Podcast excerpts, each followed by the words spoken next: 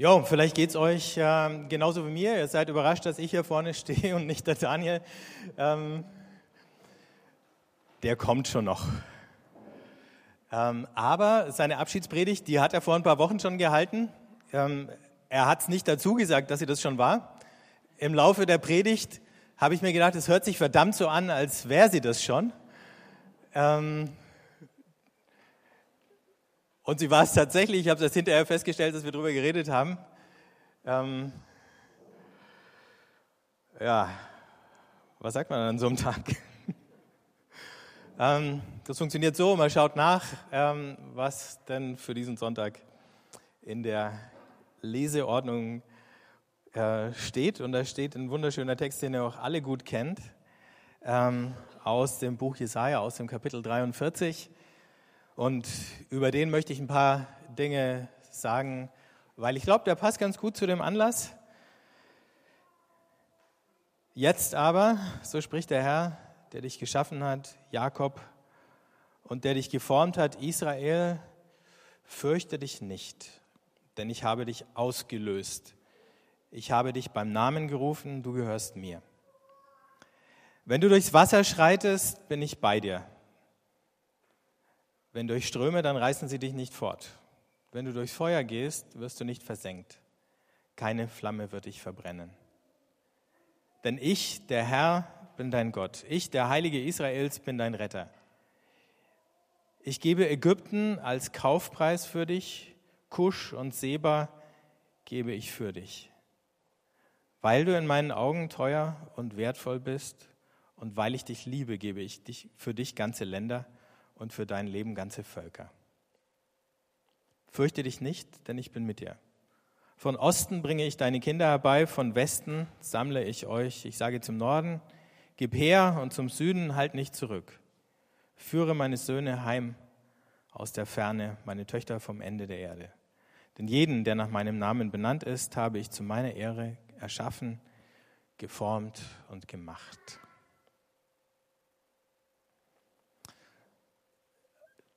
Damit sind wir erstmal über zweieinhalbtausend Jahre weg von uns. Ähm, für viele ist zumindest der erste Absatz ganz vertraut, weil ich weiß nicht, wer den alles als Taufspruch bekommen hat, als er klein war. Kann ich mal sehen? Ja, sind schon ein paar. Auch gar nicht so viele, wie ich gedacht habe. Konfirmationsspruch vielleicht noch? Hast du dich jetzt zweimal gemeldet, Hans? Ach so, das gehört dazu, ja. Das gehört auch dazu. Du hast meine Frage schon prophetisch erahnt. Falls ihr jemand braucht, der in die Zukunft schauen kann, wendet euch an den Heinz. Ähm, ja, und ähm, in dem Kontext von der Taufe, zumal wenn es die Taufe von einem äh, Baby ist, dann äh, klingt es irgendwie ja ganz anders. Da hat man eben so einen äh, kleinen Menschen da in der Hand, der ist unglaublich verletzlich und zerbrechlich und äh, man denkt sich, was kann jetzt äh, dem im Leben alles zustoßen und dann denkt man nach, ob man nicht irgendwie so eine Art, äh, wie man das ja auch angeboten kann, irgendwie so eine Art himmlische Lebensversicherung für ihn abschließen kann und so eine Verheißung, die ist doch toll. so, ja. Wir wissen dann aber auch irgendwie, dass er das mit diesen Verheißungen ein bisschen schwierig ist, weil wir merken, es gibt keine Garantie, dass uns im Leben nicht doch das eine oder andere Unglück äh, widerfährt. Das ist einfach so. Wir wünschen das niemanden, aber manchmal passiert es. Man kann das nicht ausschließen. Die Frage ist nur, ähm, stehen wir dann alleine da, wenn es eintrifft? Oder wer steht dann auf unserer Seite oder an unserer Seite? So wie wir das in dem letzten Lied gesungen haben, steht uns Gott zur Seite. Dann kann uns eigentlich nichts mehr völlig zerstören. Hier ist es nicht zu einem Baby gesagt, ähm, von dem er hofft, dass sein Lebensweg möglichst behütet verläuft und alles gut geht, sondern zu Israel, Jakob, beziehungsweise dem, was überhaupt noch übrig war von den zwölf Stämmen, waren zehn schon quasi vernichtet zu dem Zeitpunkt, als der Prophet diese Worte aufschreibt. Zwei waren noch da und der größte Teil dieser beiden Stämme ist verschleppt worden nach Babylon. Das heißt, die Katastrophe, die war schon da. Die sollte gar nicht mehr abgewendet werden, die, war, die lag schon hinter den Leuten. Die Frage ist, wie kann es denn jetzt noch weitergehen? Juda als Staat war untergegangen, das letzte Ende von einem riskanten Experiment, was Gott in der Welt durchgeführt hat mit einem Volk, von dem er gehofft und gedacht hatte, die könnten mal anders sein als all die Nachbarvölker, die im Alten Testament ja auch beschrieben werden, die versuchen, möglichst große Reiche aufzubauen, möglichst die anderen klein und kurz zu halten. Und dann ein Volk, in dem nicht einer den anderen unterdrückt, sondern das er aus der Sklaverei befreit hat, um eben mal ein Zeichen zu setzen. Es kann auch anders funktionieren menschliche Gesellschaft und Zusammenleben. Und im Laufe der Zeit werden sie aber ihren Nachbarn immer ähnlicher und verwickeln sich in die gleichen äh, Muster von Machtpolitik. Und irgendwann haben sie sich verzockt und verkalkuliert und dann kommt der König Nebukadnezar, macht Jerusalem platt, zerstört den Tempel und nimmt mindestens die ganze Oberschicht mit nach Babylon. Ende aus. Alles war weg. Die Heimat war weg, die Identität war weg, der Selbstwert oder das Selbstbewusstsein war weg, die Zukunftsperspektive futsch. Was kann man jetzt noch hoffen? Sie hatten sich darauf verlassen, dass äh, Gott sie schon irgendwo im richtigen Moment nochmal rauspauken wird und haben sich darauf verlassen. Wir haben ja den Tempel in Jerusalem, das kann ja Gott gar nicht zulassen, dass der zerstört wird. Und irgendwann hat Gott gesagt, so nicht. Ich mache nicht den, der euch den Deckmantel gibt für alle möglichen Ungerechtigkeiten, die ihr gegeneinander und gegen eure Nachbarn verübt. Ähm, und dann war alles hin. Die zwölf Stämme in alle Winde zerstreut. Im fremden Land, wo sie dann angesiedelt waren, waren sie eine Minderheit, die und das war ja absehbar, je länger, desto mehr irgendwann aufgeht in der Mehrheit dieser, dieses Riesenreiches und dann ist um sie geschehen. Das war zumindest die wahrscheinliche Perspektive. Und mitten in diese Situation rein sagt jetzt der Prophet, fürchte dich nicht, ich habe dich ausgelöst. In der Luther-Übersetzung heißt es erlöst und dann äh, führt uns das gleich in eine ganz bestimmte Richtung, aber es ist gar nicht schlecht hier diese Übersetzung der Einheitsübersetzung mal anzugucken, ausgelöst, das kennen wir auch. Ähm, ein Pfand muss man wieder auslösen. Ja, wenn ihr auf die Bergkirchweih geht und ihr zahlt eure 5 Euro Krugpfand ähm, und ihr bringt den Krug heil wieder zurück, kriegt ihr die 5 Euro wieder. Ähm, Sklaven müssen ausgelöst oder freigekauft werden. Und die Verlierer in Kriegszeiten sind meistens in der Sklaverei gelandet. Gefangene werden ausgetauscht. Auch das haben wir ja jetzt. Äh, früher wurden immer Spione ausgetauscht. Wahrscheinlich muss man jetzt langsam Whistleblower austauschen. Da laufen ja schon die Verhandlungen.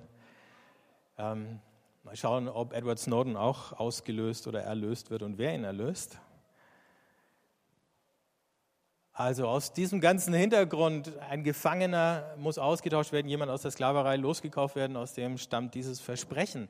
Ich hole euch raus aus diesem Exil, in dem ihr gelandet seid. Und jetzt geht es wieder nach Hause oder bald geht es nach Hause und der Rückweg ist allerdings auch nicht ganz ohne Gefahren.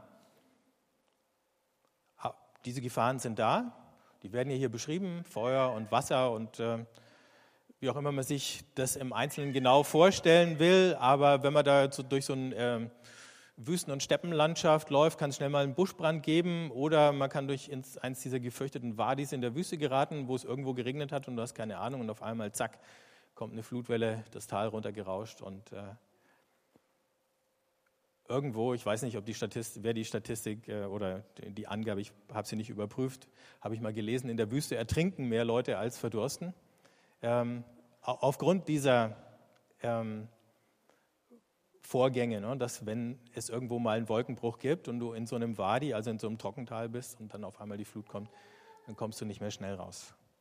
Vielleicht stimmt es auch nicht, aber ist irgendwie eine lustige Idee, also eine absurde Idee eigentlich, mit der man nicht rechnet, dass man in der Wüste ertrinken könnte. Man kann, offensichtlich. Also, all das ist keine aus der Luft gegriffene Gefahr. Alle möglichen Gefahren lauern da auf der Wegstrecke. Auf der anderen Seite, Israel, das, was von ihm übrig geblieben ist, hat eigentlich nichts zu verlieren und hat eigentlich, wenn sie dieser Verheißung glauben und trauen, nur noch was zu gewinnen. Jetzt müssen wir uns noch eine Sache anschauen, nämlich das mit dem Lösegeld. Das ist ein sehr verwirrendes Stück in diesem Text. Ich weiß nicht, ob ihr dran hängen geblieben seid, als ich es vorgelesen habe, wenn es hier heißt, denn ich gebe Ägypten als Kaufpreis für dich, Kusch. Das ist Oberägypten oder Richtung Sudan heute. Und Seba gebe ich für dich weil du in meinen Augen teuer und wertvoll bist und weil ich dich liebe, gebe ich für dich ganze Länder und für dein Leben ganze Völker. Man kann jetzt diesen Abschnitt so verstehen, ähm, als hat Gott bestimmte Menschen oder eben dieses eine Volk, das er sich ausgewählt hat und um das er sich kümmert, das er hegt und pflegt. Na gut, er hat gerade irgendwie ein drastisches Gericht über sie hinwegrollen lassen, aber eigentlich liebt er sie, hegt und pflegt sie auch wenn er ihnen jetzt mal sozusagen richtig eine übergebraten hat. Und dann gibt es noch die anderen, die interessieren ihn eigentlich gar nicht. Die sind sowas wie äh, Kanonenfutter oder so, die kann man auch locker mal schnell ausradieren und auslöschen. So kann man das lesen, so haben es manchmal Leute gelesen und verstanden und ausgelegt. Ähm, und als wäre das ähm, alten Zeichen von Gottes Souveränität, dass auch das kann, einfach mal zack, so ein Großreich von der Landkarte verschwinden lassen. Aber ich bin nicht sicher, ob es wirklich richtig ist, das so zu lesen. Gott, der ein paar Leute hat, die sucht er sich aus und für die tut er alles und der Rest, der ist ihm eigentlich egal. Es wird gar nicht zusammenpassen mit diesem barmherzigen Gott, der sogar um die Tiere in Ninive schon getrauert hat. Also überlegen wir, können wir es vielleicht anders lesen, diese merkwürdige Passage. Vielleicht wird so ein Sinn draus. Ähm, es gibt im Umfeld von Israel durch die ganze Geschichte des Alten Testaments immer diese Großreiche, und das sind mal die Ägypter, mal die Assyrer, dann die Babylonier, dann die Perser. Ähm, Hethiter, ab und zu wird noch ein Nachbarreich wie die Aramäer plötzlich mal wieder richtig groß und überlegen und auch gefährlich. Also das, was heute Syrien ist. Ähm, diese Großreiche sind ein Symbol für Machtpolitik, für Selbstherrlichkeit, für paranoide Kontrolle, gibt es heute immer noch, und für brutale Unterdrückung. Und Gott sagt, die betrachte ich, denen gewähre ich keinen Schutz. Ich beschütze die Schwachen, ich ergreife Partei. Und dann liest sich das ein bisschen wie zum Beispiel das Magnificat, der Lobgesang der Maria. Gott stürzt die Mächtigen vom Thron und die Armen und Elenden, die hebt er empor. Das ist das Muster, was wir hier schon sehen. Der befreit die Kleinen und die Schwachen und er demütigt die Großen und die Arroganten. damit stellt er eigentlich auch diese ganze Lösegeldlogik auf den Kopf. Also natürlich werden die Versklavten befreit, ähm, aber der eigentliche Erpresser, dem er den Preis zahlen müsste, um den Sklaven frei zu kaufen oder um den Gefangenen wieder rauszukriegen, der wird auf einmal selber zur Beute und damit zum Lösegeld. Der, der Beute gemacht hat, wird jetzt Gottes Beute. Und da geht es jetzt nicht darum, dass möglichst viele Leute sterben, sondern dass diese ungerechten Herrschaftsformen zusammenbrechen. Und es ist ja interessant, dass wir heute darüber sprechen, wo ähm, wir wahrscheinlich alle im Hinterkopf haben, dass ausgerechnet in Ägypten, das kommt ja in dem Text vor, genau dieses Ringen wieder da ist. Ne? Will sich, kann sich ein ungerechtes Regime halten? ist das jetzt die bessere Lösung, dass das Militär irgendjemand anders einsetzt? Wie, wie kommt dieses Land auf einen Kurs, das wegsteuert von Bürgerkrieg und Gewalt und hin zu Frieden und Versöhnung? Und wie lange wird es dauern? Jahre, Jahrzehnte? Kein Mensch kann es im Augenblick sagen.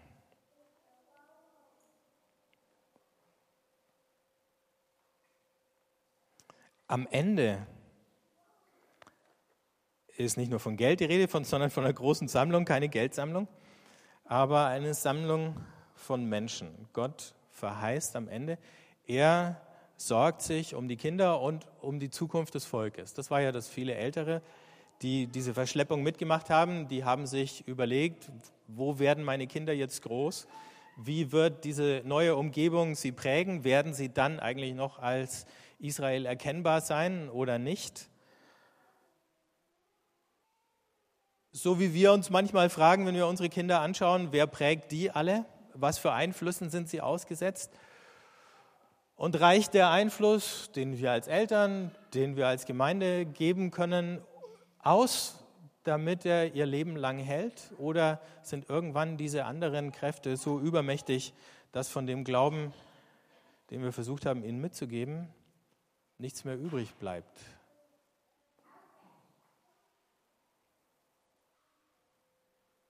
Die gleiche Sorge hatten die Leute damals auch, nur natürlich noch viel berechtigter, als wir sie heute haben. Und denen sagt Gott, von Osten bringe ich deine Kinder herbei, von Westen sammle ich euch. Wobei von Israel aus gesehen war Westen nicht mehr viel los. Aber er macht einmal den Kreis durch die ganzen Himmelsrichtungen, Osten, Westen, Norden und Süden und überall werden die Verstreuten gesammelt und wieder zurückgebracht. Beim Propheten Ezechiel wird es dann später mit einer Auferstehung von einem Feld von Totengebeinen beschrieben. Die gleiche Geschichte, die Sammlung der Zerstreuten aus allen Völkern. Und am Ende heißt es hier, denn jeden, der nach meinem Namen benannt ist, habe ich zu meiner Ehre erschaffen, geformt und gemacht. Diese Bitte, die wir beten im Vater unser, wo wir uns manchmal fragen, was sagen wir da eigentlich gerade? Geheiligt werde dein Name. Das ist eigentlich alttestamentlich verstanden die Bitte der Sammlung des Gottesvolkes aus allen Völkern.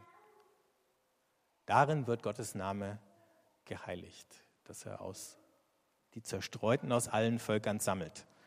Das hat damals noch was anderes bedeutet und heute bedeutet es, dass Menschen aus allen Völkern zum Reich Gottes gerufen sind oder wie Jesus gesagt hat, die werden von Norden und Süden, Osten und Westen kommen und mit zu Tisch sitzen im Reich Gottes. Darum beten wir. Darum beten wir auch heute. Oder Petrus, der im ersten Petrusbrief schreibt, ihr seid ein geheiligtes Volk, da heißt das Volk des Eigentums, ein Volk, das Gott allein gehört. Und da sind auch die eingeschlossen, die bisher außen vor gewesen waren. Sagt, manche von euch waren nicht sein Volk, aber jetzt gehört ihr auch dazu. Also wir können diesen Kreis neutestamentlich noch ein bisschen weiterziehen.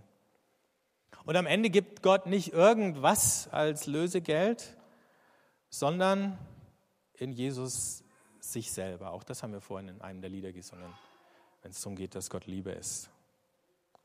Also da ist auch Ägypten, Kusch und Seba nicht mehr genug. Wofür das alles?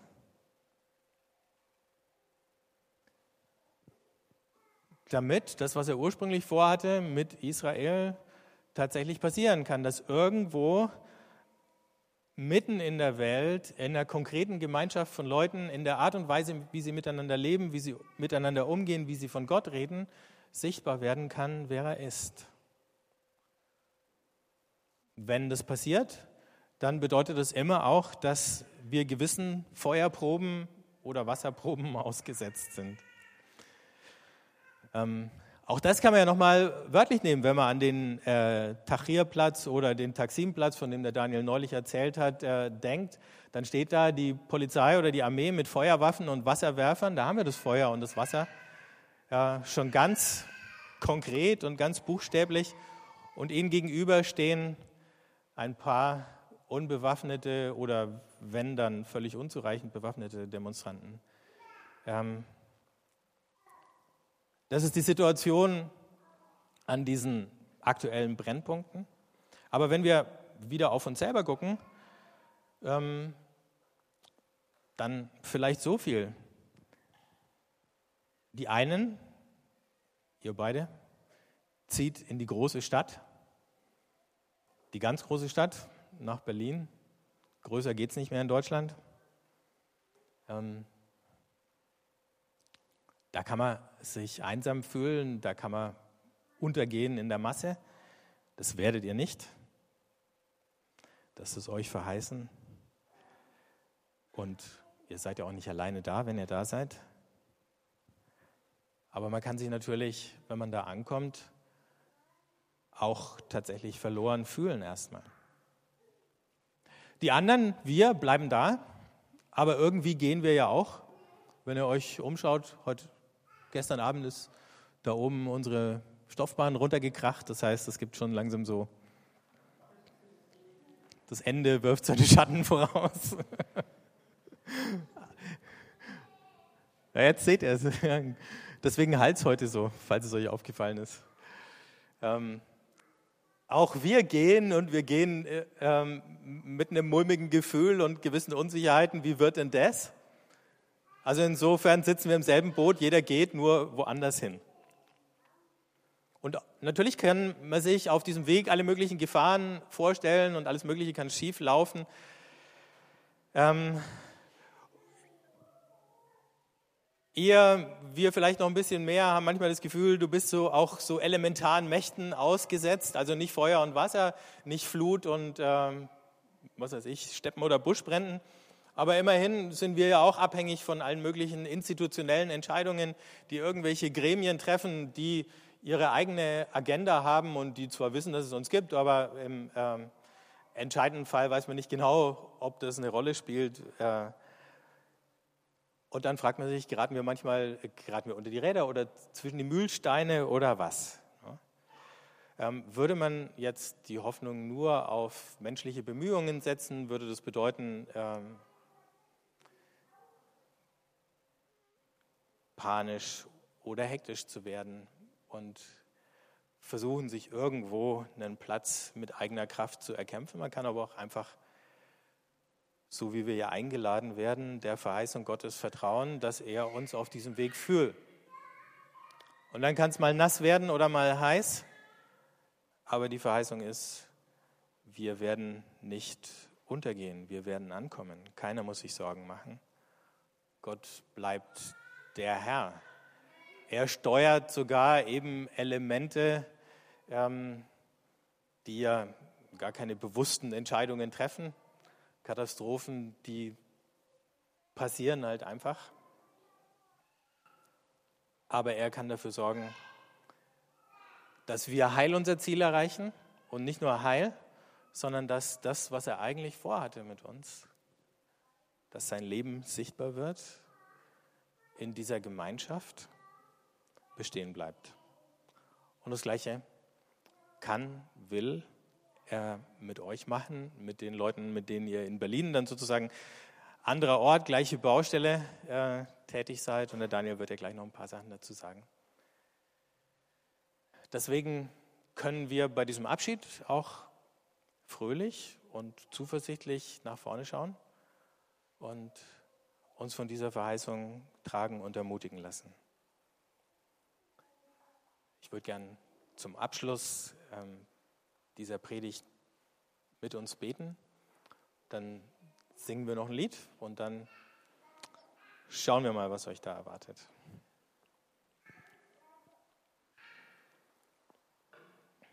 Vater im Himmel, ich danke dir für diese Zusage, die wir heute neu hören können. Dass auf jedem Schritt dieses Weges, der Ungewissheiten und Gefahren mit sich bringt, du uns begleitest, aufmerksam auf uns achtest, fürsorglich an unserer Seite bist.